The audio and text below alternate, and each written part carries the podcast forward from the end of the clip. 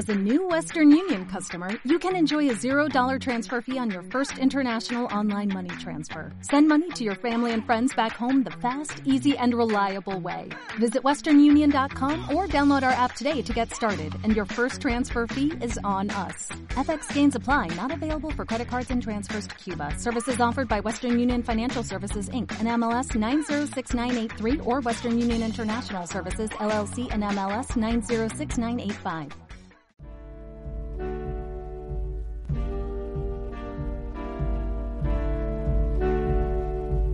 I had an actual complete sense. I had an actual actualized reality. I had an actual complete sense of, I even knew that her hair would be black. I had an actual deja vu. I had an actual, an alternative world. I had an actual complete sense of what she would look like and what she would say.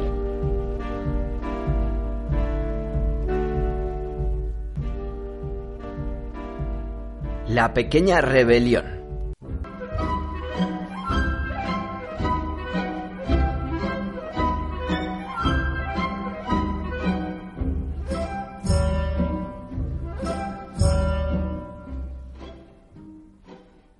El hombre estaba sentado en la acera y mantenía la caja cerrada con ambas manos. La tapa de la caja se movía con impaciencia, luchando contra la presión de sus dedos. De acuerdo, murmuró el hombre. El sudor resbalaba por su rostro, un sudor denso y húmedo. Abrió la caja poco a poco, sin separar los dedos de la abertura. Un tamborileo metálico sonó desde el interior, una leve pero insistente vibración que aumentó de intensidad a medida que la luz del sol penetraba en la caja. Apareció una cabecita redonda y brillante, y luego otra. Otras cabezas se abrieron paso con dificultad. Soy el primero, chilló una cabeza. Se produjo una trifulca momentánea y luego un apresurado acuerdo. El hombre que estaba sentado en la acera levantó la figurita de metal con manos temblorosas. La depositó en el suelo y le dio cuerda con sus torpes y abotargados dedos. Se trataba de un soldado provisto de casco y fusil, pintado en tonos brillantes y en posición de firmes. Mientras el hombre giraba la llave, los brazos del soldadito se alzaban y bajaban. Se movía con energía.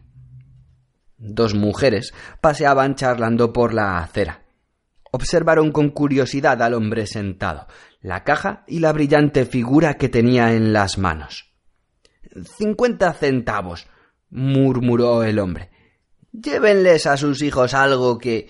Espera. se oyó una débil voz metálica. A ellas no. El hombre interrumpió su perorata bruscamente.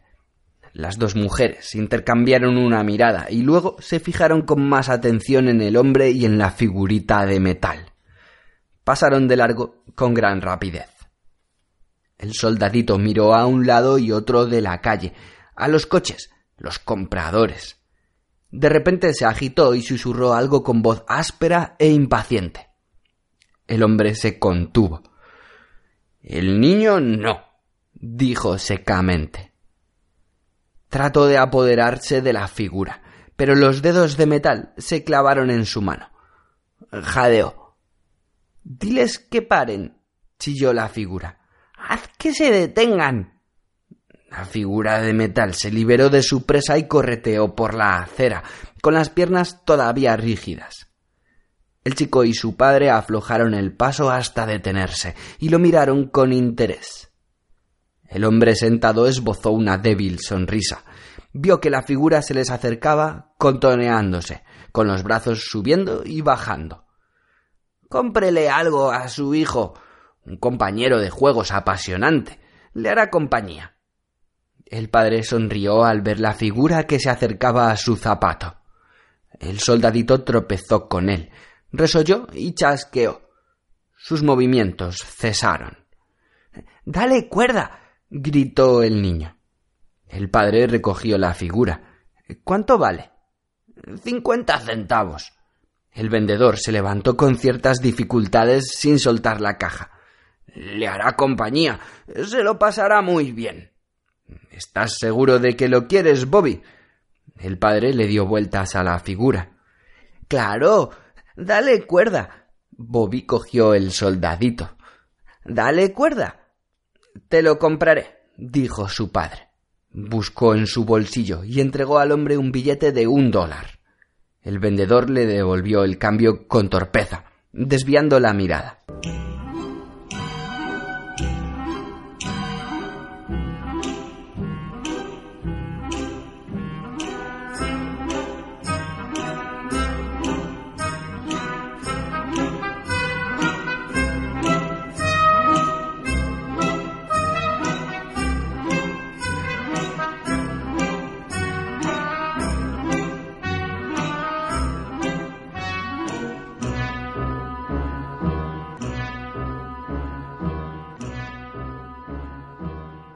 La situación era excelente.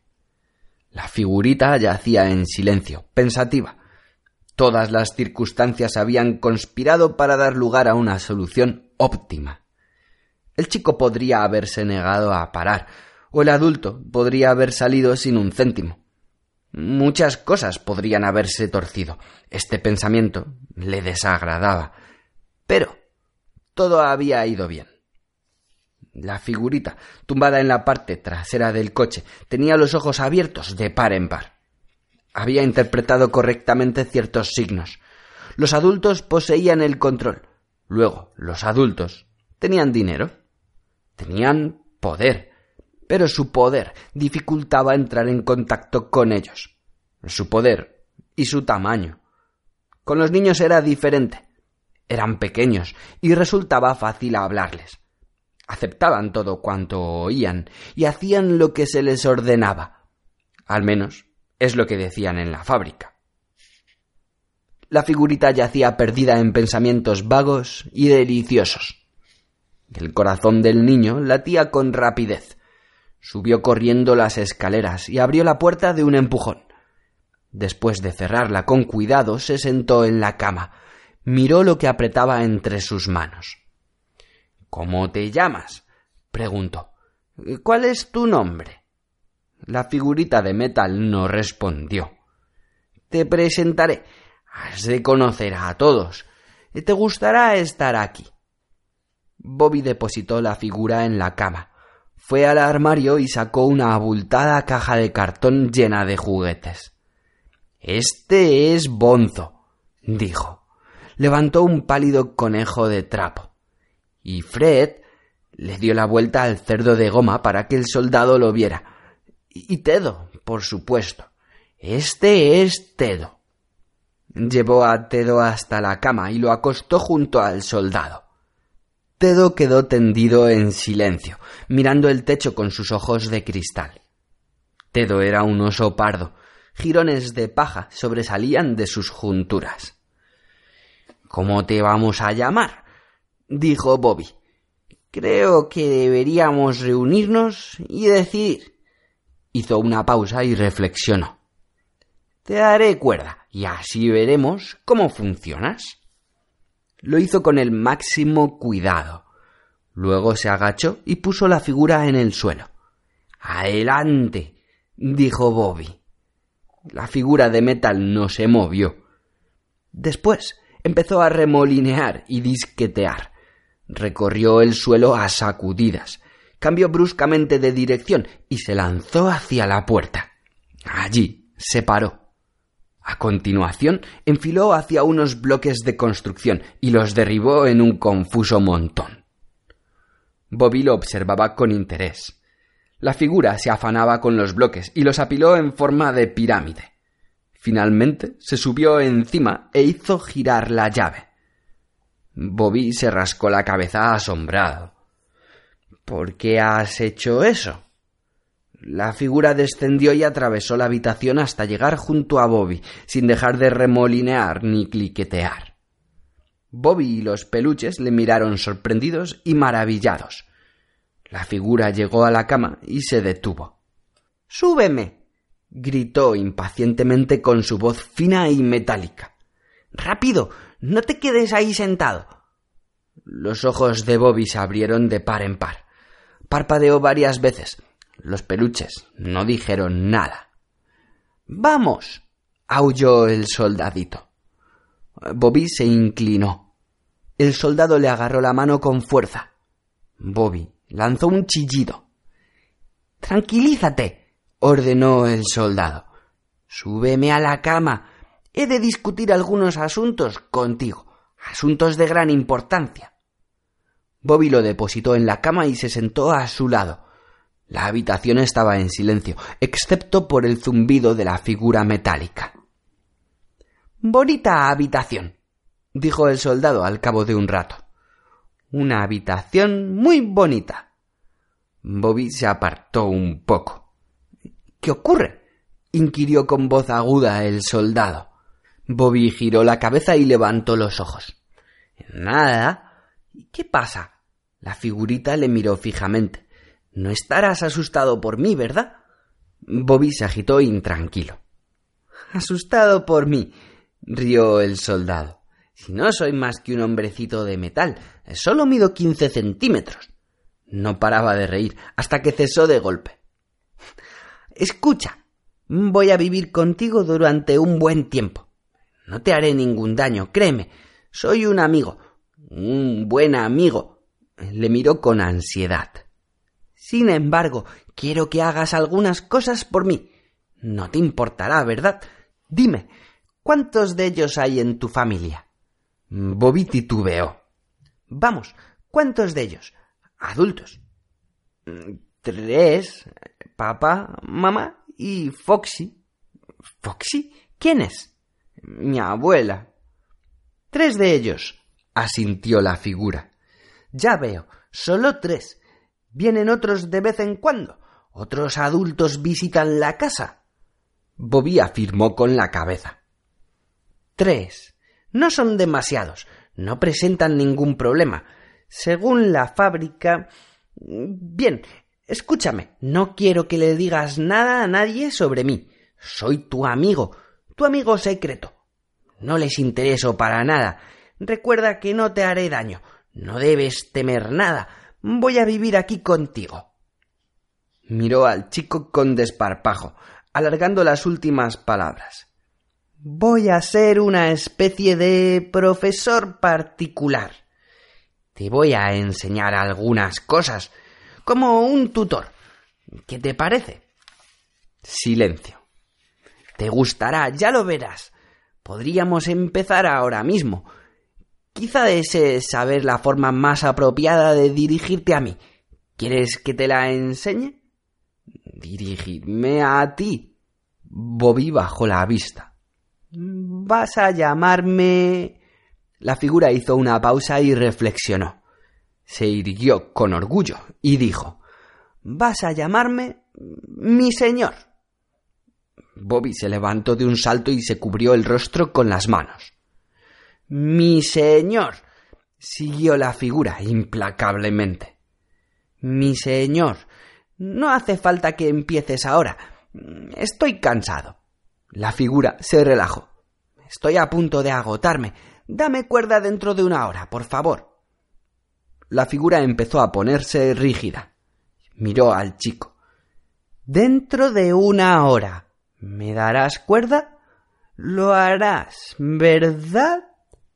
Su voz se desvaneció en el silencio. Bobby asintió con desgana. Está bien, murmuró. Está bien.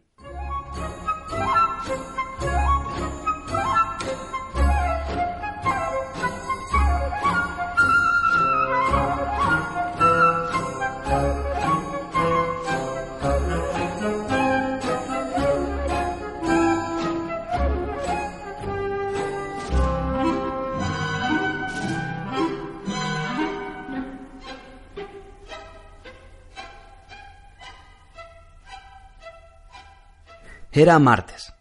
La ventana estaba abierta y la cálida luz del sol penetraba en la habitación.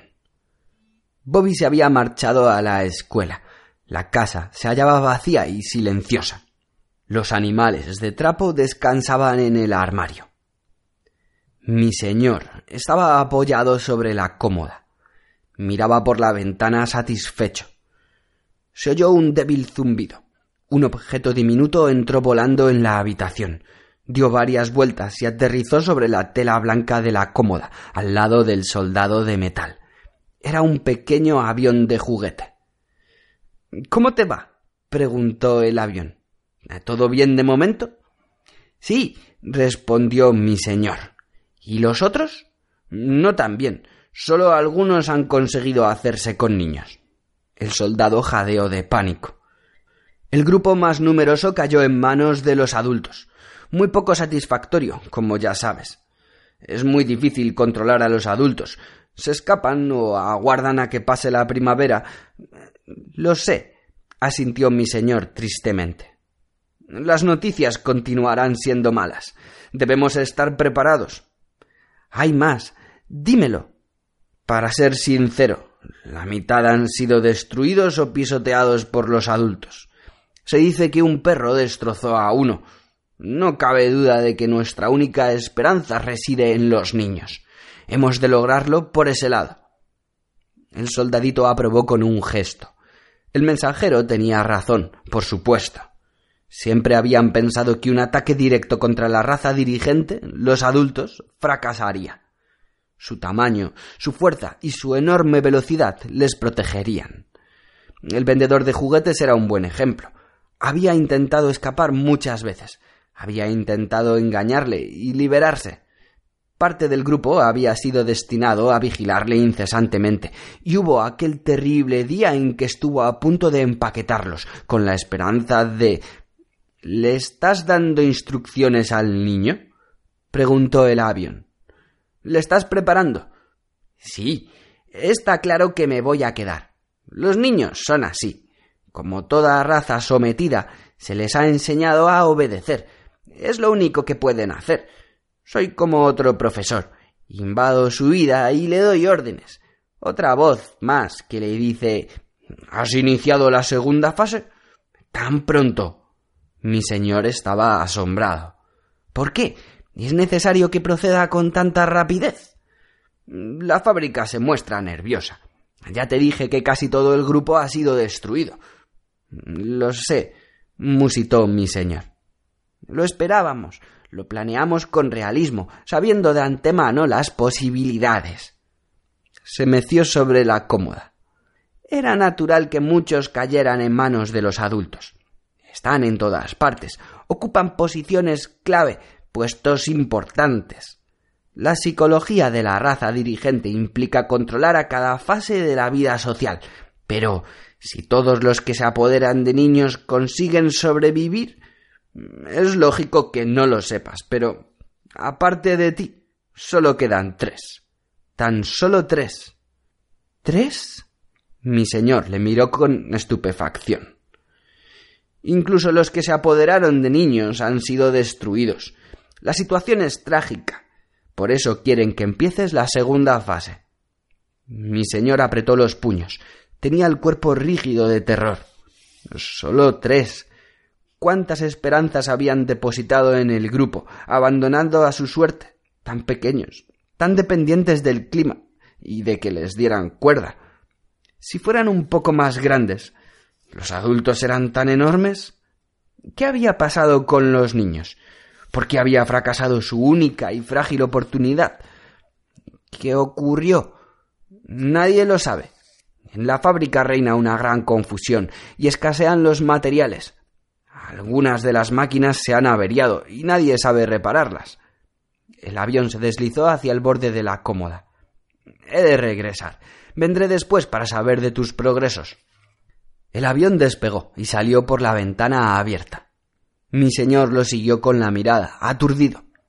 ¿Qué podía haber sucedido? Se sentían tan seguros de los niños, todo había sido planeado. Meditó.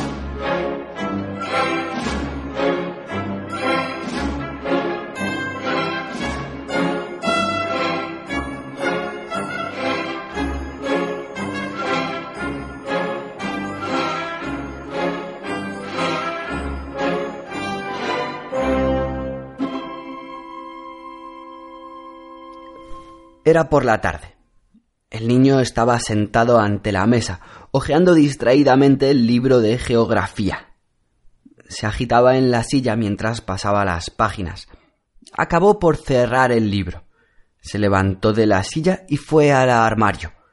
Estaba buscando la caja de cartón cuando una voz le advirtió desde la cómoda. Más tarde. Jugarás más tarde. He de comentar algunas cosas contigo. El chico volvió a la mesa, con el rostro fatigado y apático. Asintió con un gesto, rodeó la cabeza con las manos y la apoyó sobre la mesa. No tendrás sueño, ¿verdad? preguntó mi señor. No.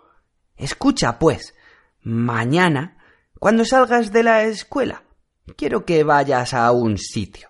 Es una tienda de juguetes. A lo mejor la conoces. Don's Toyland. No tengo dinero. No importa. Ya está todo arreglado. Vas a Toyland y le dices al hombre Vengo a buscar el paquete. Te acordarás. ¿Qué hay en el paquete? herramientas y algunos juguetes para ti, para hacerme compañía.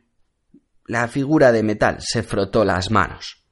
Estupendos juguetes modernos, dos tanques y una ametralladora, y algunas piezas para. se oyeron pasos en las escaleras. No lo olvides, dijo nervioso mi señor. ¿Lo harás? Esta fase del plan es extremadamente importante se retorció las manos, lleno de angustia.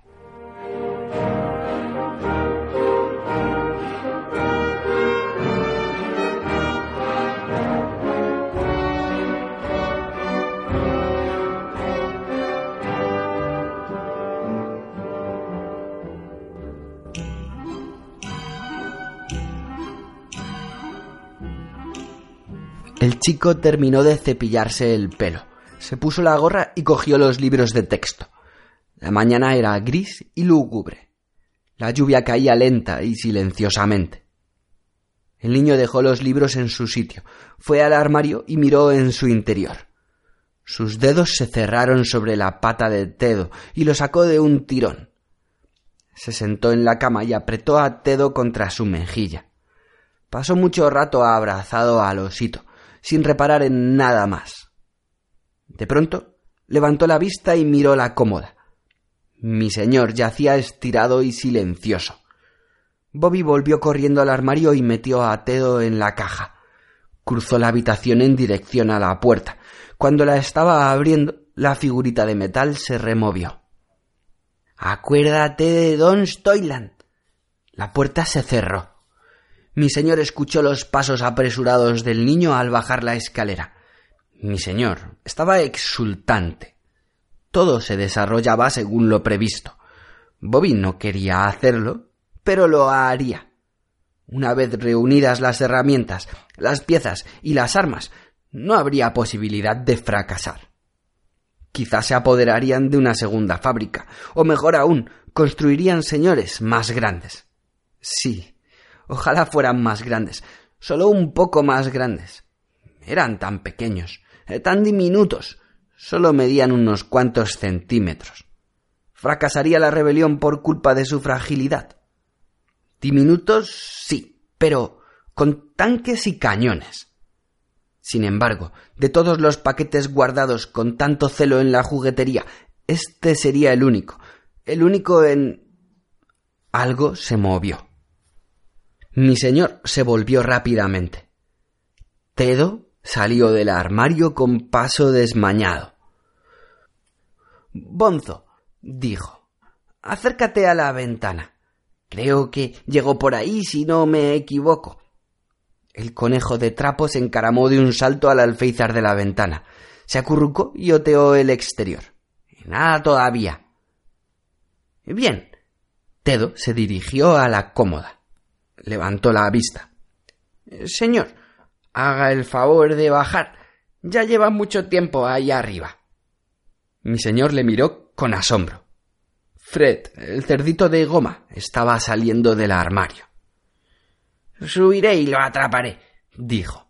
No creo que baje por su propia voluntad.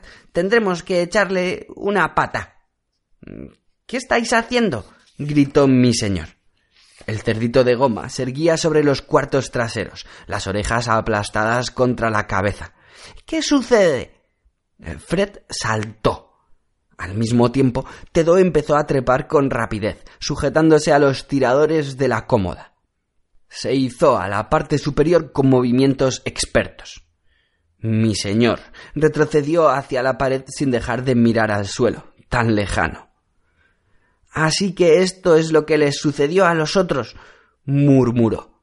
Ya comprendo. Una organización que nos espera. No quedan secretos. Saltó. Una vez recogidas las piezas y ocultadas debajo de la alfombra, Tedo dijo Esta parte ha sido fácil. Esperemos que el resto no nos cueste más. ¿Qué quieres decir? preguntó Fred. El paquete de los juguetes, los tanques y los cañones. Oh, no será difícil. Recuerda cómo ayudamos a los vecinos cuando el primer señor, el primero que nos encontramos, luchó con valentía. rió Tedo. Era más rudo que este, pero contamos con la ayuda de los osos panda. Lo haremos otra vez, afirmó Fred. Estoy empezando a divertirme. Yo también, dijo Bonzo desde la ventana.